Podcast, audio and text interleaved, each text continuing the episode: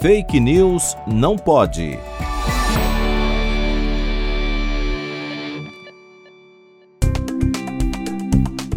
Circula na rede social Twitter um vídeo publicado pelo virologista norte-americano Robert Malone, que se apresenta como um dos inventores da tecnologia que usa o RNA mensageiro nas vacinas, apesar de que participou somente da fase incipiente dessa criação, nos anos 80.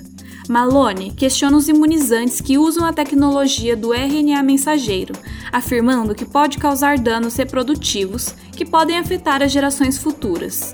Além da publicação de Malone, achamos na rede outros posts que afirmam que a vacina causaria infertilidade e danificaria a capacidade da mulher de formar a placenta, órgão que sustenta a gravidez. Nenhuma dessas afirmações é verídica. Não existem evidências que demonstrem qualquer relação das vacinas com a fertilidade da mulher. Existem alguns casos, como a vacina da rubéola, que usa a tecnologia do vírus vivo atenuado, em que as mulheres são orientadas a esperar ao menos um mês após a vacinação para iniciar as tentativas de gestação. Porém, a vacinação contra a Covid-19 não contém quaisquer contraindicações.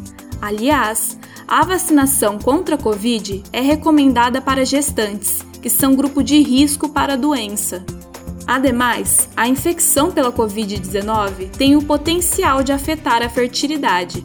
Então, é mais provável ter problemas de fertilidade pós-Covid que após a vacina. Portanto, não deixe de se vacinar. Proteja-se.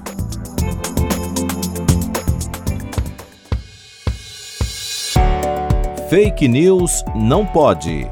Apresentação: Laura Colette Cunha. Produção: Video Academics e Pretty Much Science, em parceria com a Rádio USP Ribeirão.